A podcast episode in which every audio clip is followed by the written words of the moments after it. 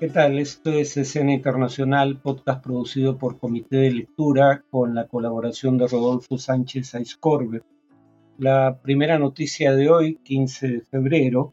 es que eh, protestas en Senegal causan al menos tres muertes por aplazamiento de las elecciones presidenciales. Eh, debían haberse realizado el 24 de febrero, pero 25 de este mes, eh, y han sido postergadas hasta diciembre. Las protestas se han dado en la capital, Dakar y otras ciudades. Eh, todo surge a raíz de que el presidente en ejercicio, Macky Sall, eh, cuyo mandato, segundo mandato, empezó en 2012, vencía el 2 de abril de este año, dijo que era necesario postergar las elecciones por disputas electorales que según él amenazaban la credibilidad de la votación. Eh, la ley de aplazamiento fue aprobada por el Congreso, eh, lo cual implica de facto una prolongación del mandato de Macky Sall. Eh, las medidas eran por las quejas ante el Consejo Constitucional por la eliminación de la candidatura de Karim Wade, hijo de un expresidente, Abdoulaye Wade, y también por eh, protestas por la condena y encarcelamiento del principal líder opositor, eh, Usmane Sonko. Em, se prevé que el Consejo Constitucional emita una opinión sobre lo aprobado por el Parlamento eh, pronto, aunque no queda claro si el presidente está dispuesto a cumplir con lo que establezca el Consejo Constitucional. Legisladores de oposición dicen que este aplazamiento constituye de facto un golpe institucional y acusan al presidente Sal de intentar permanecer eh, en el poder más allá del mandato constitucional. Lamentable porque Senegal era una de las democracias consideradas estables del África Occidental, pero durante el gobierno del actual presidente ha habido un deterioro significativo del orden institucional. Grupos de derechos humanos, por ejemplo, como Human Rights Watch, dicen que la represión contra medios, organizaciones sociales y fuerzas de oposición ha dejado eh, o ha producido unos mil arrestos eh, por razones políticas en los últimos tres años. Eh, de otro lado, los jefes de gobierno de España e Irlanda pidieron revisar el acuerdo entre la Unión Europea e Israel. Estamos hablando de Pedro Sánchez, eh, jefe de gobierno de España, y Leo eh, de la República de Irlanda, que en una carta conjunta a Ursula von der Leyen, la jefa de la Comisión Europea, plantean sus preocupaciones por posibles violaciones al derecho internacional y al derecho internacional humanitario eh, por parte de Israel, haciendo mención en su carta a la reciente resolución de la Asamblea General de la ONU y a la decisión de la Corte Internacional de Justicia, que eh, esta última determinó que algunas acciones israelíes podían caer dentro de la Convención sobre Genocidio. Em, la carta dice a la letra lo siguiente, voy a leer dos párrafos. Los horrendos ataques terroristas cometidos por Hamas y otros grupos armados no justifican ni pueden justificar ninguna infracción del derecho internacional humanitario en la respuesta militar. Pedimos que la Comisión Europea emprenda una revisión urgente sobre si Israel está cumpliendo con sus obligaciones en virtud del acuerdo de asociación Unión Europea-Israel, que hace del respeto a los derechos humanos y los principios democráticos un elemento esencial de la relación. Este acuerdo de asociación está en vigor desde el año 2000 y el artículo segundo dice que las relaciones entre la Unión Europea e Israel, cito, se basarán en el respeto de los derechos humanos y los principios democráticos. La tercera noticia es que la ONU pide al gobierno de Colombia que dé garantías a la Corte Suprema para la elección del fiscal general. Esto dado que, eh, digamos, ha habido un asedio por parte de eh, partidarios del gobierno de Gustavo Petro contra los magistrados de la Corte Suprema de Justicia que deberían elegir al nuevo jefe del Ministerio Público, el nuevo fiscal general, tendría que haber sido designado en el reemplazo de Francisco Barbosa, abierto opositor del presidente Petro en diciembre pasado, pero no hubo acuerdo sobre la base de la propuesta formulada por el gobierno Por ende, el Ministerio Público quedó bajo eh, control interino de la vicefiscal eh, Marta Mancera. Eh, las manifestaciones convocadas por el gobierno de Petro provocaron un bloqueo de, de, acceso al edificio donde los jueces debían deliberar la designación del nuevo fiscal general, cosa que la Corte consideró un bloqueo violento e ilegal. En cuanto al tema de análisis, había adelantado que eh, hoy o la siguiente sesión iba a hablar de las recientes declaraciones de Trump sobre la organización del Tratado del Atlántico Norte, más conocida por sus siglas como OTAN, la principal alianza militar del mundo liderada por los Estados Unidos. Y las declaraciones de Trump son realmente propias de eh, el líder de una mafia de extorsión eh, que ofrece servicio de seguridad respecto a sí misma. Eh, un presidente, según Trump, en un mitin de campaña, le preguntó si no pagamos y somos atacados por Rusia, ¿nos protegería?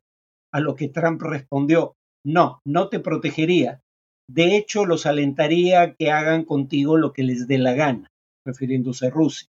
Bueno, en primer lugar, eh, cuando se dice si no pagamos, parece como si, eh, o al menos eso es lo que parece dar a entender Trump, los aliados de la OTAN le debieran dinero a la propia organización o a los Estados Unidos, cosa que no es el caso.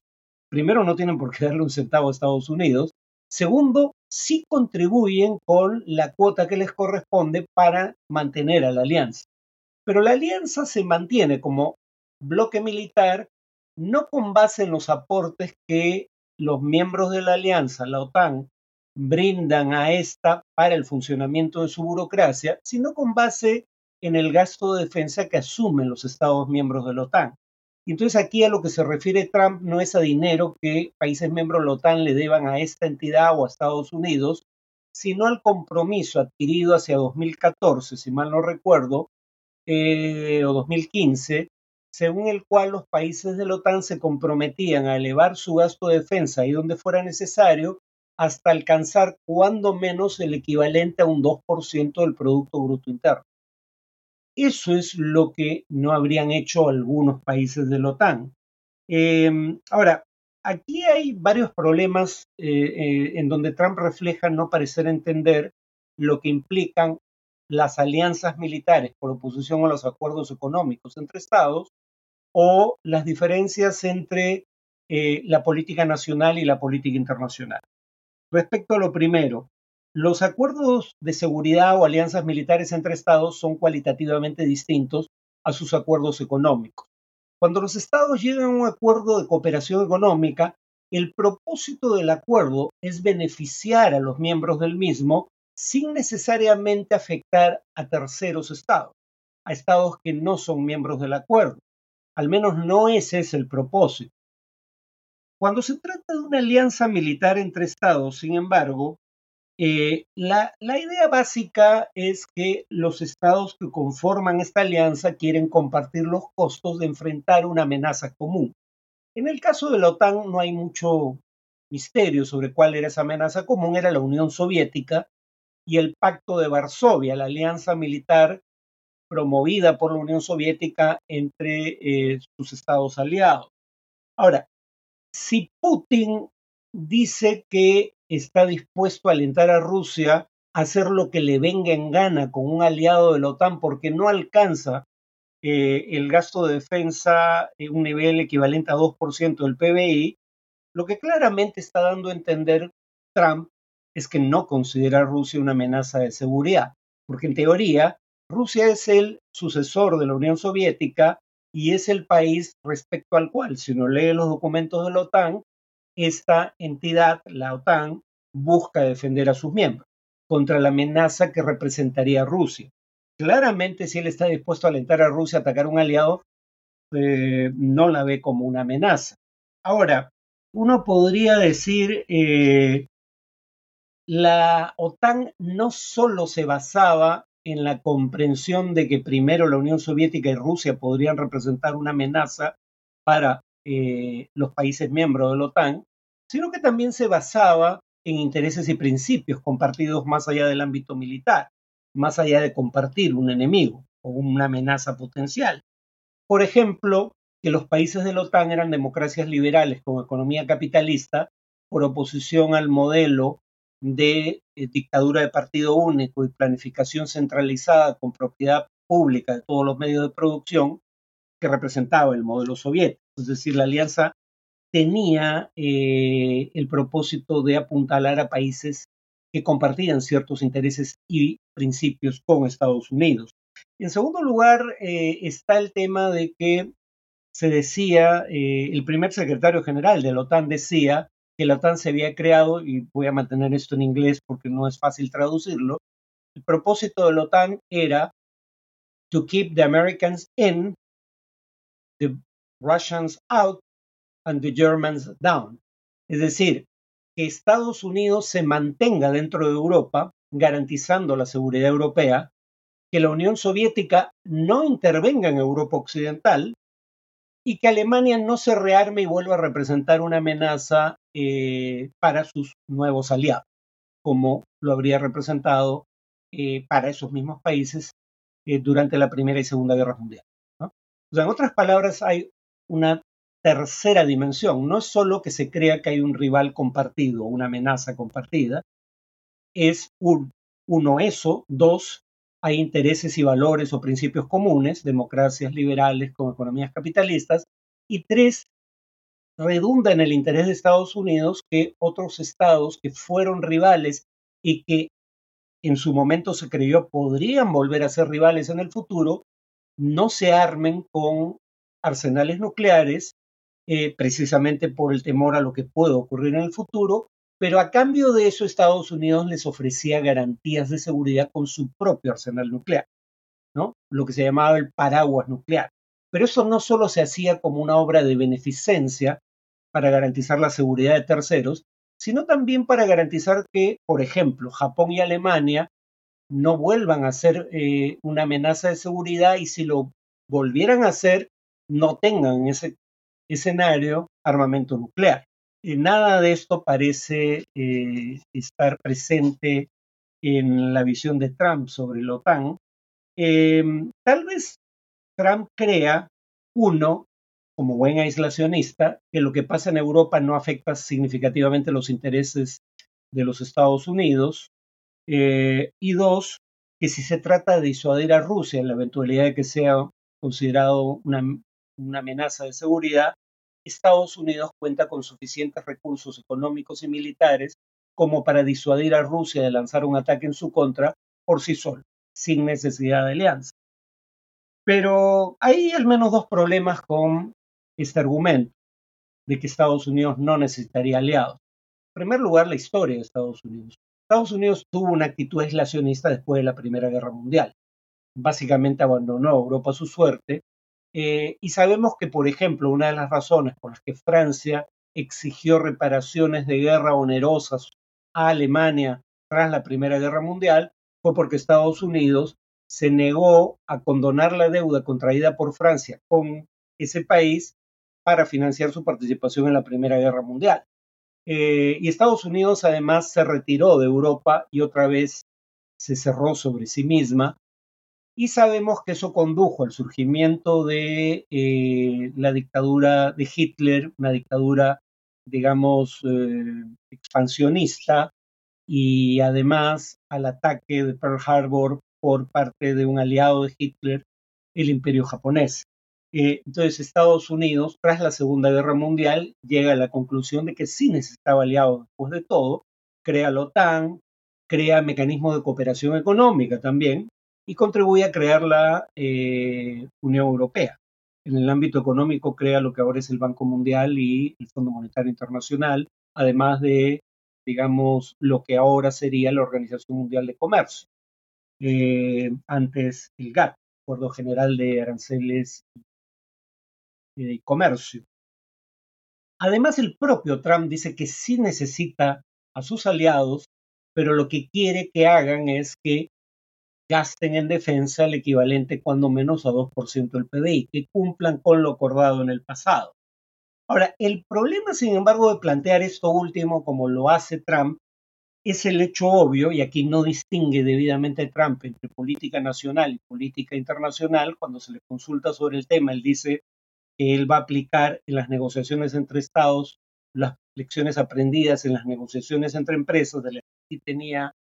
experiencia, lo que no parece entender es que a diferencia de las empresas que pueden llevar sus conflictos de interés a un juez neutral que puede obligar a las partes a cumplir con su veredicto, no existe nada equivalente en el ámbito de las relaciones entre Estados. No hay tal cosa como un juez neutral capaz de obligar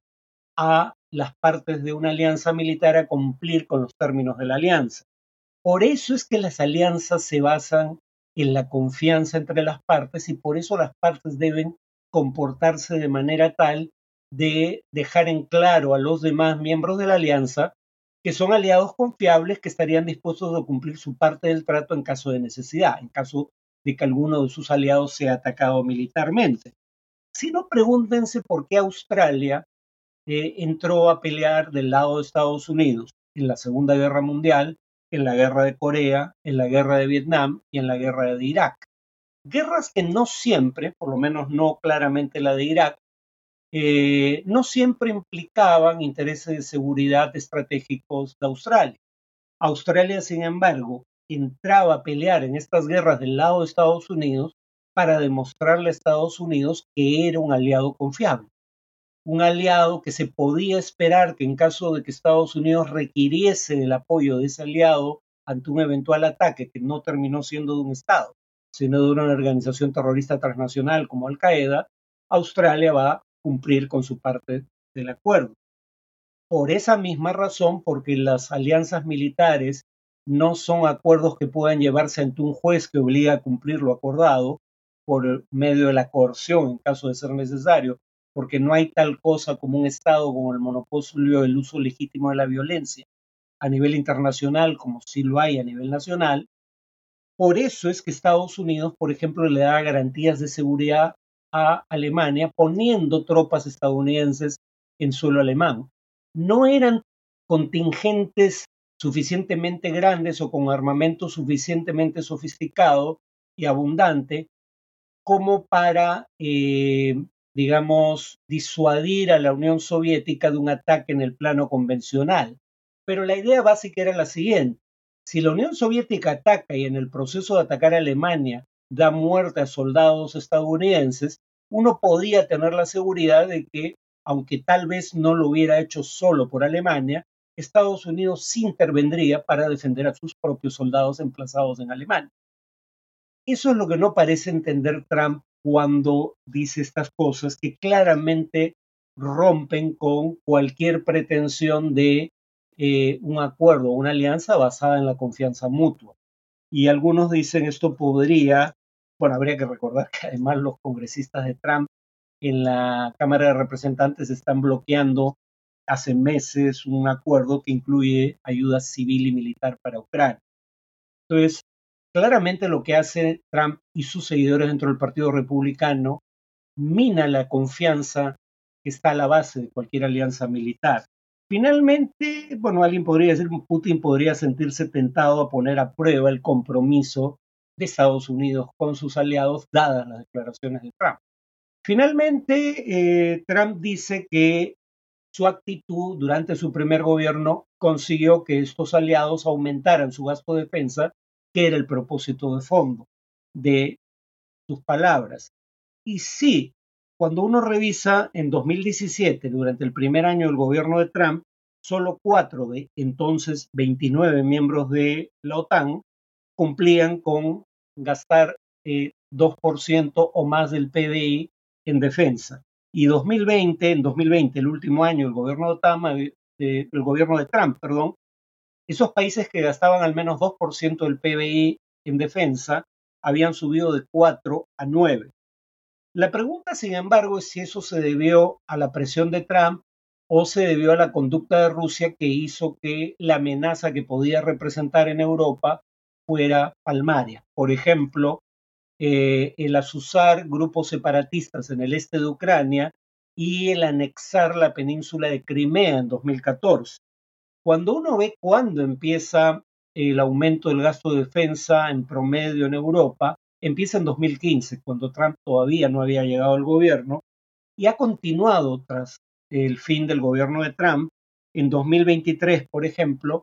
11 de ya ahora 31 países alcanzaban el umbral del 2% y tal vez la mayoría lo alcance este año. Entonces no queda claro que la razón por la cual esto ocurrido sea la presión de Trump y básicamente la amenaza de abandonarlos a sus suertes si no alcanzaban ese nivel de gasto en defensa. Parece haber otra explicación posible para ese desarrollo. Bueno, eso es todo por hoy. Nos vemos en el siguiente podcast.